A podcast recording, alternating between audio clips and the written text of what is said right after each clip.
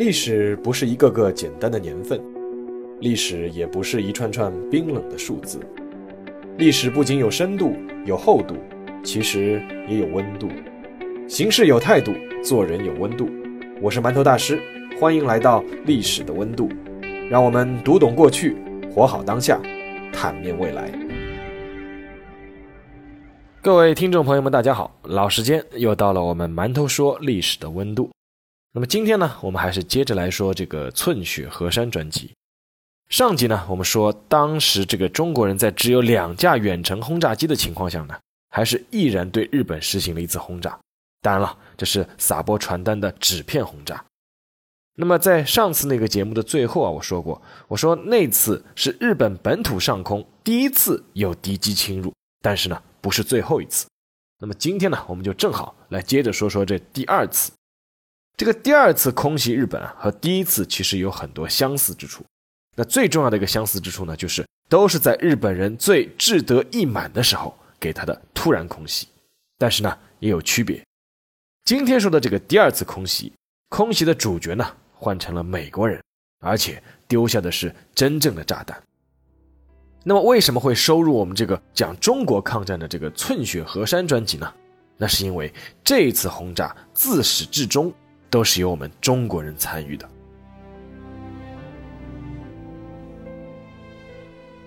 时间呢，先回到一九四二年的九月四日，这一天，中日战场上的浙赣会战结束了。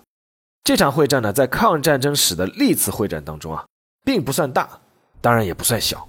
中国方面呢，是投入了大约三十万左右的兵力，伤亡七万人；而日本方面呢，是伤亡三万余人。但这是一场日本人主动挑起的会战，关键是这场会战原来不是在他们的计划之内的，而一切的原因呢，是因为十六架轰炸机。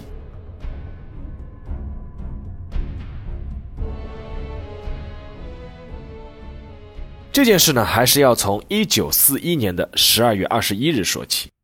那一天，在白宫召开的参谋总长联席会议上。美国总统罗斯福提出了一个要求，就是在日本偷袭珍珠港以后，美国应该尽快针对日本进行一次报复性打击。那用我们现在的眼光回过头去看，当时的日本去招惹美国，无疑就是自寻死路。美国你慌什么呢？但是在当时，美国的太平洋舰队刚刚在珍珠港遭受重创，东南亚的各个国家盟军占据的据点呢，又在日军的狂飙突进下纷纷陷落。在整个国家战争机器还没有充分开始运转起来的时候，美国从白宫到民间，心里当然还是有点忐忑的。所以在日本偷袭珍珠港之后，立刻给予一次报复打击，是提升所有人士气的绝好办法。但是珍珠港一败，美国暂时已经将太平洋拱手让给了日本的联合舰队。在那个没有导弹的年代，要对日本形成报复性打击。那只能派轰炸机去轰炸日本本土。从美国西海岸到日本本土，远隔万里，当时全世界都没有一个型号的轰炸机能够飞那么远。关键和我们之前说到的那个徐焕生的那次轰炸一样，还有一个问题，那就是返航的问题。那这个问题困扰了美国军方整整一个月，直到一个叫弗兰西斯·罗尔的上校提出了一个想法，那就是用美国海军的航母。将美军的中程轰炸机送到尽可能离日本本土近的地方。那当时这个美国的海军在太平洋上还得偷偷摸摸躲着日本海军行动啊，所以说只能是尽可能离日本本土近。然后呢，航母上的轰炸机起飞去轰炸日本本土。那么飞机一起飞，航母掉头就走，防止被日本的轰炸机发现并且击沉。那么飞出去的轰炸机怎么办呢？罗尔的建议是，就别回来了。难道是一场自杀式攻击吗？并不是，罗尔规划了美国轰炸机的降落地点，那就是中国东南沿海的衢州机场。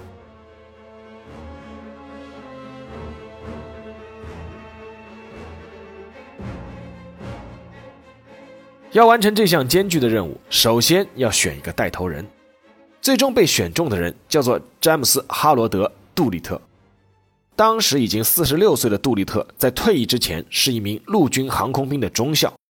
日本在偷袭珍珠港后，他立刻就放弃了自己在壳牌公司待遇优厚的工作，重新回到了部队。选中杜立特还有一个原因，那是因为他在二十六岁的时候，曾驾驶着一架 DH-4B 的飞机，用二十一个小时十九分钟的时间，创造了一天之内从美国东海岸飞到西海岸的记录。有了带头人，那么就是要选飞机了。这次轰炸任务对飞机的要求非常高。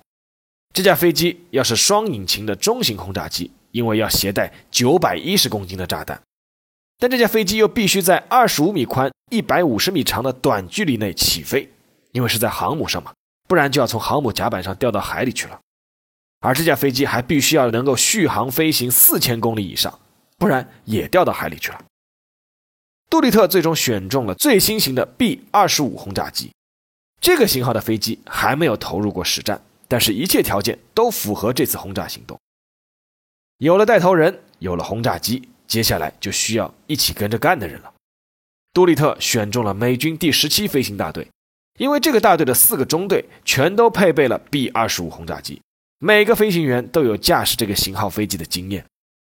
随后，这个大队的飞行员们就被告知，即将被派遣参加一项非常光荣但又非常危险的任务，是自愿报名。结果，参加任务的名额很快就爆满了。但是，当这批经验丰富的小伙子在杜立特的带领下来到航空训练基地，见到他们早已熟悉的 B 二十五轰炸机时，还是吓了一跳。真架飞机已经被改装的认不出来了。飞机上只要条件允许的部位都被加了各种油箱，包括飞机腹部的炮塔也被改成了副油箱。无线电装置被全部拆除了。武器系统基本都被拆除了，只剩下两挺机枪。飞机上还安装了除冰器。杜立特再次向所有参加任务的飞行员强调，任务非常危险，很可能是有去无还。现在退出的话还来得及。然而，没有一个人选择退出。于是就开始训练。训练的场地是一块大的平地，上面划了一定的长度和宽度。然后大家就驾驶着满载炸弹的轰炸机，一次又一次的在那块划线的平地上练习起飞。很快，飞行员全都可以在飞机划出的规定的划线之前起飞了。但是除了杜立特，还是没有人知道这次的任务究竟是什么。不过大家心里其实都清楚，不管任务是什么，但是这次肯定是要在航空母舰上起飞。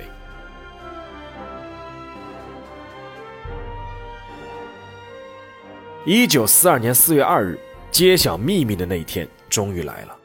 美国的航空母舰“大黄蜂号”在一艘重巡洋舰和一艘轻巡洋舰的护卫下，载着十六架 B 二十五轰炸机，缓缓驶离旧金山港。在驶离港口之后，对任务一无所知的舰长米切尔将军拆开了写有“绝密”字样的信封，终于搞清楚了此行的目标，那就是舰队将驶向日本本土。舰上的轰炸机将执行轰炸日本本土的任务。与此同时，经过秘密训练的 B 二十五轰炸机的飞行员们也终于知道自己原来是承担去轰炸日本本土的任务。作为反应，船舱里传来一阵欢呼。而且这里有个细节是，在公布消息之后，杜立特在五枚炸弹的尾翼上系上了日本政府当年授予美军官兵的友好奖章。这个用意就十分明显，就是让这些炸弹。带着这些代表着美日友好的勋章，通通扔到日本的本土上去。当以大黄蜂号为首的美国第十八机动舰队行进到夏威夷北部海域的时候，以企业号航母为首的第十六机动舰队加入了队伍，因为企业号上的舰载机要随时准备为大黄蜂号护航。虽然企业号上的水手根本就不知道大黄蜂号上面装那么多轰炸机是要运到哪里去。他们觉得不可能有那么大的轰炸机能从航母上起飞，而当时美国在太平洋上几乎已经没有军事基地了，这就是他们困惑的原因。由两艘航母和一批护航舰组成的特混舰队，全程保持无线电静默，默默地向日本本土方向前进。四月十八日清晨七点三十八分，意外发生了。当这支美国特混舰队行驶到距离日本本土还有一千两百公里左右的地方的时候，他们被日本人发现了。当时发现这支舰队的是日军的巡逻船“日东丸二十三号”。日东丸二十三号发现敌船后，第一个行为就是立刻用无线电向国内发回预警。而这时候，考验大黄蜂号舰长米切尔的时候到了。如果继续驶往指定海域再起飞轰炸机，那很有可能舰队就会被闻讯赶来的日本陆基战斗机和轰炸机摧毁。而这几艘航母是目前海军为数不多的存货了。那么怎么办呢？只能让轰炸机提前起飞，航母提前掉头返航。但是如果提前起飞的话，杜立特和他的飞行特工队将比原定计划提前几个小时到达日本上空，由黑夜轰炸改为白天轰炸，轰炸机被日本防空火力击落的概率会大大的增加。同时还有个关键的问题，那就是因为提前起飞，所有的 B 二十五轰炸机将多飞三百一十公里，油耗也将大大增加，这也意味着他们成功抵达中国机场的概率将大大降低。换句话说，这支飞行别动队将成为真正的敢死队，他们生还的概率将大大降低。当时，杜立特站到了飞行甲板上，眼前是列队站立的所有参加行动的飞行员。杜立特把突发情况告诉了队员，然后告诉他们可以自愿退出。结果呢，没有一个人愿意退出，甚至有替补队员愿意出一百美元换下不去的飞行员。四月十八日上午八点十五分，杜立特身先士卒，驾驶第一架 B 二十五，在大黄蜂号航母的甲板上迎空而起。一个小时后，全部十六架轰炸机起飞升空，所有轰炸机保持无线电静默，贴着海面低空飞行，扑向日本本土。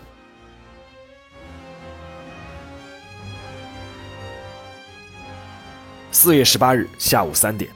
在日本近海捕鱼的日本渔民看到低空呼啸而来的几架飞机，于是兴奋地向空中挥手。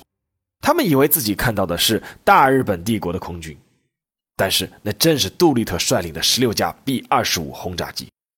那艘发现美国舰队的日东丸二十三号虽然把消息传回了东京，但是日本人认为在那个海域，美国人的舰载机是不可能飞到日本本土来进行轰炸的，所以他们并没有重视那个情报。就在飞临东京上空的时候，杜立特的轰炸机中队看到迎面飞来了一架日本飞机。事后他们才知道，那飞机里面坐着的是日本首相东条英机。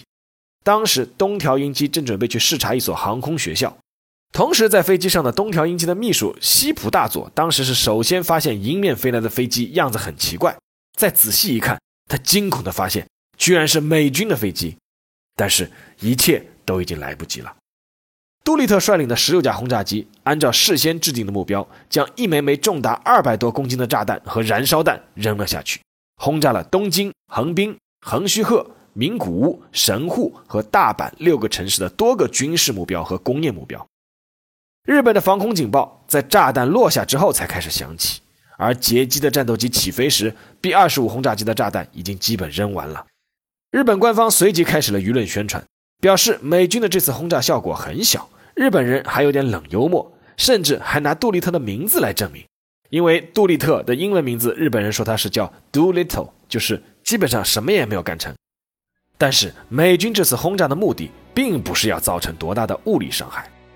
从来没有在本土挨过炸弹的日本人，不仅被深深的羞辱，而且日本民众开始出现了对战争的恐惧。而那十六架 B 二十五轰炸机在扔光炸弹后，按照预定计划。朝着中国沿海方向飞去，预料中的困难还是发生了。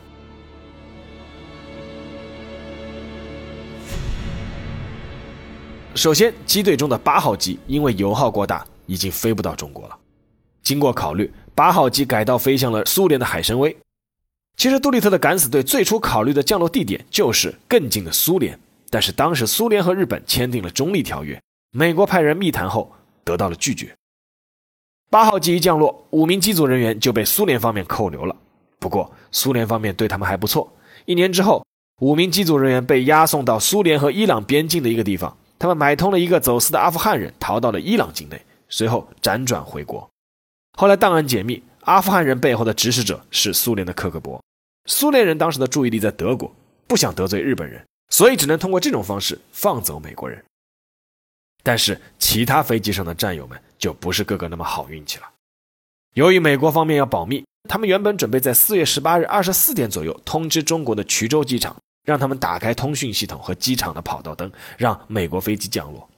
但是，杜立特和他的战友因为提前起飞，在晚上十点左右就到了衢州机场的上空。衢州机场因为没有得到任何通知，按照规定，为了避免日军空袭，所以关闭了一切通讯系统和灯光。找不到降落地点的杜立特他们只能一圈一圈的在空中徘徊，看着燃油一点一点的耗尽。最终，他们只能选择在浙江西部的山区进行迫降。伤亡终于出现了。三号机的机枪手法克托尔在迫降过程中不慎翻落坠崖牺牲，成为当日空袭的第一名牺牲者。六号机因为燃油耗尽，连中国大陆也没有飞到，在象山附近的海面迫降。投弹手迪特尔和机枪手费兹毛莱斯溺水身亡。三名游上岸的机组人员被中国当地老百姓护送前往安全区的途中，被日本人发现，成为俘虏。十六号机因为迫降地点接近当时日军控制的南昌，在迫降成功一小时以后，五名机组人员全被日军俘虏，连同之前三号机的三名幸存战友一起。这八名美国飞行员被日本法庭开庭审判有罪，罪名是杀害日本的无辜百姓，其中三人被立即枪决，剩下的五人饱受折磨，一人是被折磨致死，剩下的四个人最终是在一九四五年获得了解救。所幸，剩下的六十四名飞行员和机组成员全部在迫降后获救，而救他们的都是中国当地的老百姓。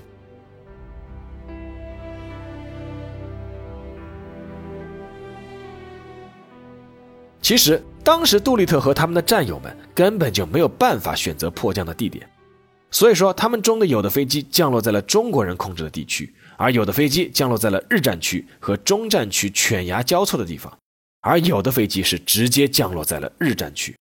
但是无论降落在哪个区域，所有的幸存的飞行员都得到了中国老百姓最大的帮助。根据杜立特后来的回忆，他们在出发前特地每个人都学了一句中国话，叫做“我是美国人”。但是迫降之后，他们那些糟糕的发音让闻讯赶来的老百姓根本就没有办法听懂。不过，在他们让中国老百姓看了降落伞、飞机残骸或者美国军章等证明物之后，而且在手脚并用解释了。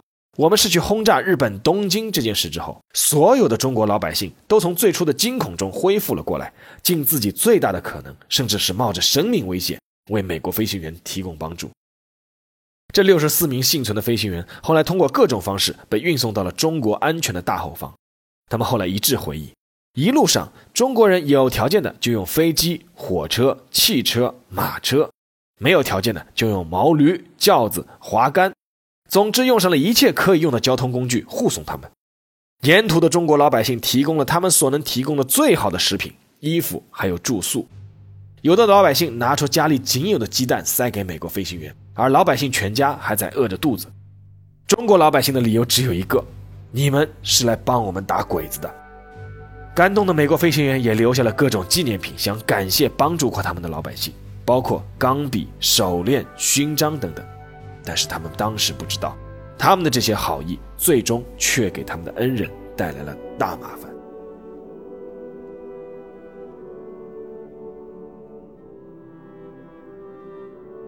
因为本土被轰炸而恼羞成怒的日本人，最终决定在一九四二年五月发动浙赣会战，而日本人进攻的一大目的就是要摧毁浙江沿岸的中国机场，防止类似的轰炸东京事件再度上演，而另一个目的。就是报复中国人。日本人大肆搜捕美国飞行员迫降地点周边的中国老百姓家里，凡是发现有美国飞行员留下的任何的东西，那么这个村庄的所有人就要被集体屠杀。在江西抚州的南城县，当地的中国老百姓曾给美国飞行员提供过食物，日本士兵便逼着当地人吃粪便，然后让这些人前胸靠后背站在一起，然后开枪射击。只为了看一看一枚子弹究竟能穿过多少个人的身体。最终，这座县城在日本人的奸淫掳掠之后被烧成了灰烬。加拿大传教士比尔·米切尔当时在教会救济中国委员会任职，他曾统计过日本战机对杜立特他们原定的着陆点浙江衢州造成的破坏。日军一共进行了一千一百三十一次轰炸，造成一万零二百四十六人死亡。两万七千四百五十六人无家可归，日本军队还摧毁了当地六万两千一百四十六间房屋，抢走了中国老百姓七千六百二十头牛，焚毁了三分之一的农作物。而日本人还嫌这样的报复速度太慢，在轰炸之后，日本的七三幺细菌战部队开始在各个村镇中投放炭疽、瘟疫、霍乱和伤寒病毒。据统计，死于日军屠杀和细菌战的中国老百姓高达二十五万。蒋介石曾给美国政府拍去一份电报，称杜立特行动让中国付出了二十五万条生命的代价。当美国飞行员撤到中国沿海地区后，日军对那里发动了攻击。蒋介石称是屠杀了每个男人、女人和孩子。但是在杜立特空袭之后，随着美国飞虎队的逐渐活跃，中国大地上各处依旧出现了迫降的美国飞机和幸存的美国飞行员。中国老百姓并没有被日本人的血腥屠杀所吓倒，所有的美军迫降飞行员，无论落在沦陷区还是半沦陷区，只要附近有中国的老百姓，就立刻能得到他们的冒死相助。日本人用过各种办法威逼和恐吓过中国老百姓，不准他们帮助美国飞行员，但是没有人因为胆怯而退后一步。一九九二年四月十八日。时任美国总统的乔治·布什在杜立特空袭五十周年纪念仪式上说了这样一段话：“他说，在轰炸以后，那些善良的中国人不顾自己的安危，为我们的飞行员提供掩护，并为他们疗伤。在具有特殊意义的时刻，我也向他们表示崇高的敬意，感谢他们做出的人道主义努力。是他们的帮助，才使我们的飞行员能够安全返回。杜立特行动虽然已经过去半个世纪了。”但这些英雄们一直受到美国人民的敬仰和尊重，我们永远不会忘记他们做出的伟大功勋，也永远不会忘记为自由和正义事业做出贡献的中国人。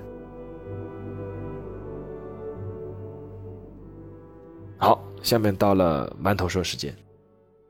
那今天的这篇文章呢，其实是说了两个故事。第一个故事呢是十六架美国轰炸机轰炸日本的故事，第二个故事呢。其实是美国飞行员迫降中国以后得到中国老百姓帮助的故事。其实每一对机组成员受到的中国老百姓帮助的这个过程，都是一段故事，有惊险，更有温暖。战争年代最无力、最孱弱的，其实就是手无寸铁的老百姓。但也正是在战争年代，普通老百姓的那种坚韧、勇敢和无畏会更凸显出来，甚至一点都不比手里拿着武器的士兵要逊色。当自己的家园面临被侵略的危险时，子弟兵是顶在最前面的那堵墙，而老百姓则是墙后坚实的土壤，是士兵们的职责和使命，也是士兵们的动力和根基。而另一点，我还想说的是，这个故事是我在二零一七年写在“馒头说”这个微信公号里的。时隔三年，国际政局已经是发生了翻天覆地的变化。在现在的一个时代背景下，我觉得重温这个故事也有特别的意义。中国和美国历史上有过不少冲突，但是也有过很多的合作，尤其是有过在战火中并肩作战的友谊。我们应该记住那些该记住的历史，去拓展那些该拓展的未来。合则两利，斗则俱伤，这个道理其实大家都应该懂。还是期待未来吧。好了。今天的节目就到这里，我们下期见。